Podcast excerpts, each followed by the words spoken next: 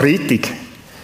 Der Petrus ist mittendrin und erlebt das Unfassbare, Jesus wird gefangen genommen. Alle entfernen sich von Jesus, die Jünger. Die sind weg, der Petrus läuft auch mit ihnen, so wie es Markus in seinem Evangelium berichtet. Doch dann plötzlich stoppt der Petrus und vermutlich kommt ihm in den Kopf oder in den Sinn, wann er Jesus versprochen hat, ich bleibe bei dir. Er kehrt um und mit sicherem Abstand folgt er Jesus und dem Trupp von bewaffneten Leuten, von diesen Schlägern mit Stangen und Schwertern und sieht, wie sie in den Hof vom Priester laufen. Der Petrus tastet sich vor, geht auch mit, geht in den Hof hinein. Ein Feuer brennt, es ist Nacht, es ist dunkel. Und zum Schatten von diesen Flammen und der Dunkelheit setzt er sich irgendwo an den Rand an und schaut zu, gespannt zu, was jetzt passiert. Und dann passiert das, was er nicht damit gerechnet hat. So ein bisschen von der Seite sieht er, wie eine, eine Frau mustert, anschaut. Von oben bis unten. Und sie denkt bei sich, ist es echt oder ist es nicht? Doch. Doch. Das ist auch einer. Den habe ich doch gesehen mit dem Jesus. Und dann ruft sie so die Menge, die dort hocken am Feuer. Hey, Leute! Da, da ist im Fall auch einer von denen. Der Petrus schaut um und denkt, wer schaut sich an? Er weiß ganz genau, sie meint ihn. Markus 14, 68. Die Worte von Petrus. Frau, ich weiß nicht, ich, keine Ahnung, ich verstehe nicht, was du meinst. Du irrst dich. Du irrst dich, dass er gar nicht sein. Da muss irgendetwas passiert sein, was nicht stimmt. Für den Petrus wird es brenzlig. Er spürt, es ist eng. Man hat ihn erkannt. Dann steht er auf und schleicht aus dem Hof raus und geht so in, in den Vorhof. Das ist so das Teil, das vorausgelagert ist bei diesem Palast. Dort sitzt er wieder an. Was er nicht gemerkt hat, die Magd und ein paar andere sind mit ihm auch rausgeschlichen. Und wieder taucht sie von ihm auf. Und wieder sagt sie, hey, ich bin ganz sicher, du bist einer von denen. Du bist ganz sicher einer von denen, ich bin mir ganz sicher. Und alle Leute, der Blick voll auf den Petrus und er spürt, das ist wieder einfach ein Teil von Sekunden, wo wir entscheiden was sage ich jetzt. Vers 70. Und wieder verleugnet er Jesus. Er streitet ab. Ausgeschlossen, du irrst dich. Schau genau an. Ich gehöre nicht zu dem. Ich kenne den nicht. Ich weiß nicht, von was du redest. Und wieder versucht der Petrus, sich an einen anderen Ort zu bewegen, in diesem Vorhof hinein. Irgendwo innerlich spürt er, aus dieser Nummer komme ich nicht mehr raus. Ich bin erkannt. Und ein bisschen später, im Vers 70, lesen wir da, ein bisschen später haben alle, die, die rundherum gestanden sind, gesagt, wahrhaftig, du bist einer von denen, du gehörst dazu, wir sind ganz sicher, du gehörst zu denen. Und dann passiert das Verrückte, der Petrus fängt sich, dem Vers kannst du einblenden, fängt sich an selber zu verfluchen. Er fängt sich an zu verfluchen und schwören, das heißt, ich schwöre im Namen, ich kenne den nicht. Und er hat sich selber verflucht. Das heisst, er hat gesagt, wenn das stimmt, wenn ich nicht die Wahrheit sage, dann soll der Fluch über mich kommen.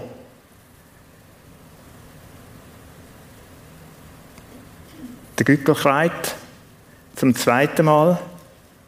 Und in dem Moment dreht sich Jesus um und schaut den Petrus an. Der Blick von Jesus und Petrus kreuzen sich einen kurzen Moment.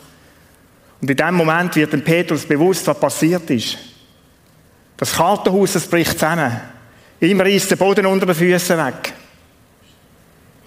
Und dann steht der ganz einfache Satz, den Lukas überliefert hat. Da ging Petrus hinaus und weinte bitterlich. Oder da ging Petrus hinaus und weinte sehr. Ich glaube, ist einer, wenn man von Kairos-Moment redet, im Leben von Petrus, einer von den von der schwierigsten Phase in seinem Leben, gewesen, von den tiefsten Punkten. Die Frage, die mich interessiert hat, über was brüllt denn der Petrus? Was ist der Grund von seinen Tränen? Und da gibt es ganz verschiedene Gründe, was könnte sein. Es könnte sein, weil er Jesus, seinen Freund, enttäuscht hat. Es könnte aber auch sein, dass er über sich selber verschrocken ist und verrückt ist über sich und sagt, ich, so, ich bin so überzeugt, ich schaffe das und jetzt schaffe ich es nicht. Ich schaffe nicht zu dem zu stehen, was ich eigentlich will. Es kann sein, dass er brüllt, weil er versagt hat. Es nicht gebracht hat, zu wenig stark war. Wenn wir Petrus seine Tränen verstehen wollen, dann ist es gut, wenn wir die Geschichte ein bisschen zurückrollen, ein paar Stunden führen, an dem Moment, wo Jesus ihnen angefangen hat zu erzählen, meine Freunde, es ist jetzt der Tag, es kommt jetzt der Abend, wo das wird eintreffen, dass ich sterbe. Und Jesus hat dann gesagt, also im Vorfeld, gerade von dem Abend, ihr werdet mich alle zusammen nicht verstehen. Oder andere Übersetzungen sagen, ihr werdet irre werden an mir. Ihr werdet nicht verstehen, was passiert und dass, dass ich nicht der König bin, den ihr euch vielleicht erhofft habt, der auf dieser Welt ein Regiment, ein Reich aufbaut. Jesus hat dann gesagt, ihr werdet davonlaufen heute Abend wie Schafe, die ohne Hirt sind. Der Petrus widerspricht dem und sagt, wenn alle davonlaufen und wenn alle an dir verzweifeln oder zweifeln sollten, da gibt es einen Jesus, dem wird das nicht passieren. Das bin ich. Auf keinen Fall, Jesus, wo denkst du denn bloß an? Ich bin jetzt drei Jahre mit dir unterwegs, was, was geht dir durch den Kopf? Unmöglich. Unmöglich, das wird nicht passieren. Wenn ich mir das so vorstelle, dann finde ich es irgendwo bemerkenswert. Ich finde es erstaunlich, das Hingehen von Petrus, das überzeugt sie, Jesus, ich liebe dich so fest, das wird nicht passieren. Stach. Gleichzeitig hat es mich auch befremdet, wie er über die anderen elf denkt oder zehn denkt, die noch da sind. Die anderen, Jesus, das kann schon sein. Da hast du vielleicht recht. Das kann sein, dass die gehen. Das traue ich denen zu. Jesus, da könntest du recht haben. Aber ich, auf keinen Fall, vergiss es. Und ich bin überzeugt, der Petrus hat das genau so gemeint. Er hat sich stark und sicher gefühlt und er hat Jesus so von ganzem Herzen geliebt, dass er gesagt hat, ich bleibe bei dir und wenn es mich das Leben kostet. Doch Jesus lässt nicht locker und schaut ihn an. Wahrlich, wahrlich, Markus 14, 30, wahrlich, ich sage dir, noch in dieser Nacht, bevor der Hahn, bevor der Gückel zum zweiten Mal schreit, wirst du mich verlügnen, wirst du mich dreimal verlügnen. Eine große Klarheit in dem, was Jesus sagt. Petrus, du wirst es nicht schaffen. Ich sage dir die Wahrheit, es wird dir nicht gelingen. Ich sehe dein Herz, was absolut ehrlich und gut meint, aber Petrus, auch das wird für dich schwer werden. Du wirst es nicht packen. Und der Petrus, Vers 31, da steht ganz simpel, er aber sagte desto mehr. Das ist vehement. Jesus, nein, auf keinen Fall, wo denkst du an? Wenn ich auch mit dir sterben müsste, werde ich dich nicht verleugnen. Und dann der Satz von der anderen, die mit ihm sind, wo sagen das Gleiche, aber auch sagt, sagten auch alle anderen. Das stimmt, ganz genau. Petrus, du hast recht, sag es nur. Wo denkt denn der Jesus an? Sie sind vielleicht nicht so laut wie der Petrus, aber vom Gefühl her haben sie ihn unterstützt. Dann, wenige Stunden später, ist der Moment, wo alle davonlaufen. Jesus wird tatsächlich verhaftet und die Jünger gehen weg. Der Petrus, wie ich es vorher gesagt habe, am Anfang im Eingang, er ist der Einzige, wo Jesus folgt und mitgeht, miterlebt, aber auch er merkt, wie er versagt. Und dann der Satz, er geht raus, weg und brüllt, weiter. Was für ein Versagen. Was für ein Versagen. Wie demütigend, wie beschämend, wie ernüchternd muss das gewesen für den Petrus. Er, der so laut geredet hat, der im Vordergrund gestanden ist, der gefunden hat, das kann mir nie passieren, er verleugnet seinen Freund, seinen engsten, besten Freund, Jesus. Habe mir überlegt, was muss in Petrus abgegangen sein in diesem Moment. Wie geht es dir, wie geht es mir, wenn wir vielleicht in einer viel kleineren Sache versagen? Wenn uns etwas passiert, wo wir selber darüber enttäuscht sind, wo uns erschüttert, weil wir es nie für möglich gehalten hätten, dass uns das passiert. Eine von der herausforderndsten Situationen für den Petrus. Die Geschichte, was will sie uns sagen? Es sind zwei Punkte durch den Kopf gegangen. Das erste, Versagen, es nicht bringen, es nicht schaffen, nicht stark sein, das gehört irgendwie zu uns Menschen. Es hat zum Petrus gehört und es gehört genauso zu mir. Und ich getraue mich, das heute Morgen zu sagen, ich glaube, es gehört zu uns allen zusammen. Auch wenn wir alle nie sagen Ich glaube, es ist etwas, was wir alle zusammen kennen. Auch wenn ich mich noch so sicher fühle, kann es passieren, dass ich einen Fehltritt mache. Ob ich Jesus verleugne oder sonst irgendwo im Leben, ob sonst etwas vorfällt, wo ich über mich selber zu tiefst enttäuscht bin. Was ich an der Bibel schätze, ist, dass sie die Geschichte uns erzählt. Dass sie das nicht irgendwo einfach ausradiert und nur so die, die glorreichen Helden darstellt. Und es ist so, die ganze Bibel durchzieht sich das wie ein roter Faden, das Versagen von Menschen. Von Menschen, die wir bewundern, die wir bestaunen, zu Recht bewundern und bestaunen. Ich denke an Abraham, was er alles für mich bauen? Ich denke an Mose, an große Mose, wo Mörder war. Ich denke an David, an den großen König David, wo Gott sagt, ist ein Mann nach meinem Herz ein Ehebrecher. Und so geht das durch die ganze Bibel durch immer wieder und die Bibel erzählt uns auch das, das Versagen von Menschen. Mir sind die Geschichten auch Trost. Warum? Weil ich mich in diesen Geschichten wiederfinde. Weil ich um mein Versagen weiss und genauso weiss wie andere auch, es ist da. Es gehört zu mir. Auch beim besten Willen kann ich Peter versagen. Es ist mir Trost, aber nicht nur wegen dem. Es ist mir Trost, und das führt zum Zweiten, was mir aufgefallen ist in dieser Geschichte. Das Versagen, Sünde, disqualifiziert uns nicht von der Nachfolge von Jesus. Es disqualifiziert uns nicht, trotzdem Freunde von Jesus zu sein. Wieso? wegen Karfreitag. Weil Jesus genau für das gestorben ist. Für deine und meine Schuld. Für dies und mein Versagen. Immer und immer wieder. Es ist demütigend. Es ist demütigend, zu seinem Versagen zu stehen. Und es zieht den Moment wieder Boden weg, weil du enttäuscht bist über dem.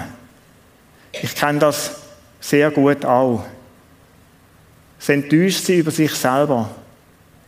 Aber sie auf der anderen Seite genauso waren, das Versagen, die Schuld, wird das nicht auslöschen, dass ich ein Kind Gottes bin und dass ich ein Nachfolger von Jesus darf sein. Dass er mein Freund ist, auch gerade in diesen Zeiten. Die Geschichte von Petrus ist ja da nicht fertig. Der Reto Belli wird am Ostersonntag davon berichten, wie Jesus aufersteht und wie es wieder zu einer Begegnung kommt mit seinem Felsenjünger, einem Petrus. Ihm, wo er den Namen gegeben hat, Petrus, du bist ein Fels. Wir sind am Sonntag mit dabei an dieser Predigt, wo der Reto dann wird haben. Wir werden sehen, der Petrus bleibt im Apostelkreis, er wird durch das versagen und wenn es so schlimm war, ist nicht ausgeschlossen. Wow, was für eine Gnade. Was für eine Gnade. Petrus bleibt in dem Apostelkreis trotzdem enormen Versagen. Mir ist es Trost und Ermutigung. Er wird erleben, wie Jesus ihm vergibt, heilt, auch sein Herz heilt, wiederherstellt und wieder einsetzt. Schließen möchte ich heute Morgen mit einer ganz seelsorgerlichen Aussage von Jesus an Petrus, gerade am Anfang dieser Geschichte, wo wir gerade gehört haben. Eine Geschichte, die mich sehr berührt. Oder eine Aussage von Jesus, die mich sehr berührt. Im Lukas 22, 32, da lesen wir den Satz, wo Jesus zu ihm sagt, Simon, Simon, der Satan ist hinter euch her, die Spreu vom Weizen zu trennen. Aber ich habe für dich gebetet, damit du den Glauben nicht verlierst. Simon, Simon, der Satan ist hinter euch her, die Spreu vom Weizen zu trennen. Aber ich habe für dich gebetet, dass dein Glaube nicht aufhört. Wenn man das so liest, denkt man, was soll denn das? Im Zusammenhang mit der Geschichte bedeutet es enormes. Man liest es so einfach, der Petrus ist rausgegangen und hat bitter gebrüllt. Leute, im Moment, wenn sie du kennst, ich kenn's, dann ist, wie du der grösste Versager auf dieser Welt bist. Es zieht den Boden weg und du weißt im Moment nicht mehr ein und aus. Und es ist tatsächlich so, es ist etwas wie eine geistliche Kernschmelze, die da passieren kann. Es kann passieren, dass du deinem eigenen Versagen irre wirst und sagst, alles verloren. Hopfen und Malz verloren, das hat keinen Sinn. Jesus, ich habe alles gegeben, jetzt ist fertig, das geht nicht mehr. In der Enttäuschung Jesus auch absagen, ist eine ernste Option.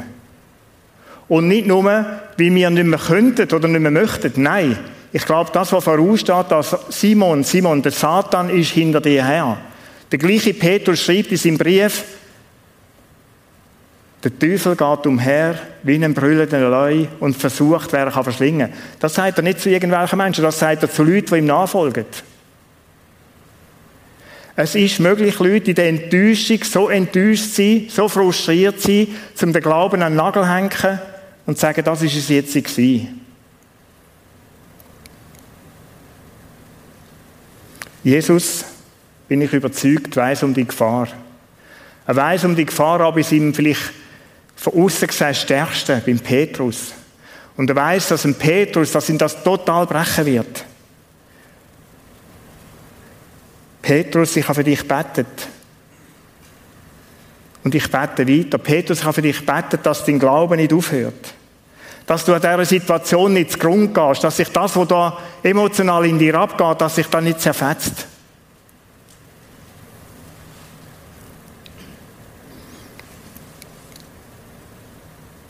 Mir ist der Satz ganz zentral und wichtig geworden. Zu wissen, da ist Jesus Christus, das ist mein Heiland, der für mich gestorben ist, der für mich betet, der um mich ringt und mich kämpft. Gerade in Situationen, wo ich über mich vielleicht sehr enttäuscht bin, nicht mehr mag, schwach, was auch immer Gründe mögen sein. Da ist der hohe Priester, wie es im Hebräerbrief steht, wo in der Riss steht, und für uns ist, für dich, für mich ist, bedingungslos. Im größten Versagen ihnen zu dir steht und zu mir steht. Wow. Ich glaube, wir dürfen unseren Namen einsetzen. In diesem Moment. In diesem Moment, dass Jesus sagt, Judith, Stefan, Peter, Heidi, wie auch immer, dass du heißt. Ich habe für dich betet dass dein Glaube nicht aufhört. Und wenn wir nicht mehr können beten, dann ist jemand, der für uns betet. Dann betet Jesus für dich und mich. Warum? Es gibt nur einen Grund, weil er dich von Herzen lieb hat und weil er um Gefahr weiß von dieser Kernschmelze in unserem Leben, die passieren kann, wenn wir zu tiefst enttäuscht sind über uns selber. Und es gehört zu den schwierigsten Aufgaben vielleicht, sich selber auch zu vergeben. aufzustehen. Und man sagt es so leicht in dem Wort vom Krönli richten und vorwärts gehen. Es ist alles andere als einfach, Leute. Aufzustehen und das Krönli richten. Man liest den Spruch so am Kühlschrank oder am Spiegel, wo auch immer. Aber wenn du richtig tief gefallen bist, dann ist es reine Gnade. Dann ist es Barmherzigkeit von Jesus. Dann ist es die Hand von ihm, wo mich und dich wieder aufrichtet und dir Kraft gibt zum Weitergehen. Wir werden zum Ostersonntag in der Predigt vom Reto Belli dann hören.